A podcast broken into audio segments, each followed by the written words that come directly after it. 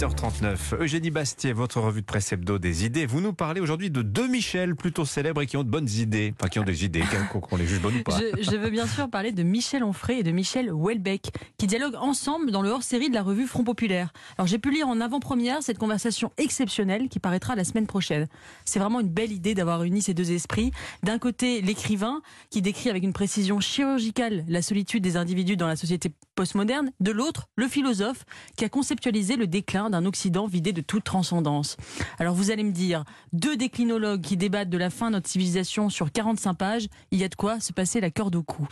Eh bien pas du tout, c'est absolument passionnant. Ils parlent de tout, la démographie, le christianisme, l'islam, Elon Musk, le transhumanisme, De Gaulle, Dieu, la corrida, l'Union européenne, le tourisme, le péché originel, le grand remplacement et même le Seigneur des Anneaux. Quel programme Une conversation éclectique où la liberté de ton côtoie la profondeur de chant, où le savoir encyclopédique d'un Michel Onfray fonctionne à merveille avec l'humour corrosif d'un Michel Houellebecq. Alors est-ce qu'il y a des sujets sur lesquels ils sont en désaccord? Oui, et pas des moindres. Dieu d'abord. Houellebecq dit qu'il n'est pas athée mais agnostique. Qu'en l'état actuel des sciences astrophysiques, on ne peut pas déterminer si un grand architecte a conçu ou pas l'univers.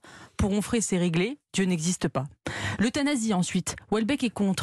Il pense que la douleur physique n'est plus un problème grâce à la morphine. Onfray, lui, est pour. Il raconte, et c'est assez émouvant, comment en 2013, il a aidé sa compagne, avec qui il a vécu pendant 37 ans, qui était atteinte d'un cancer, à mourir.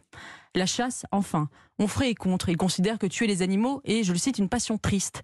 Tandis que pour Welbeck, je le cite aussi, une bête abattue par un chasseur, c'est un animal tué par un prédateur plus rusé. C'est la vie. Ça ressemble à une définition de la chasse. Ils se retrouvent tout de même sur l'essentiel, ces deux-là. Oui, hein. ah oui, alors et notamment leur rejet euh, commun de l'Union européenne, c'est leur bête noire à tous les deux.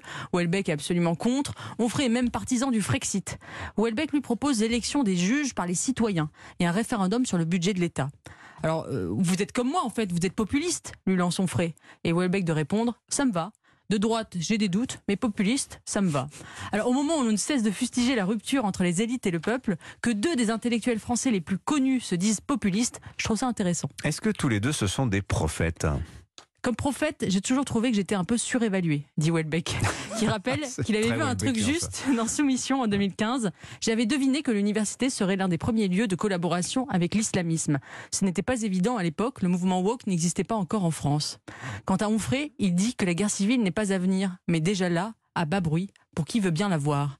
Alors je ne sais pas si ces deux-là sont prophètes, je n'espère pas d'ailleurs, mais ce sont en tout cas deux grands esprits français, profonds, déliés, puissants et surtout libres. C'est une conversation formidable de la revue Front Populaire. Vous pouvez, elle sort la semaine prochaine, vous pouvez déjà la précommander sur le site de la revue. Vous nous avez sérieusement donné envie d'y mettre le nez. 45 pages tout de même, vraiment, hein, c'est un sacré Mais ça, vous vous ennuierez pas. On s'ennuie pas. Merci beaucoup Eugénie Bastier. Bonne semaine à vous, à vendredi prochain.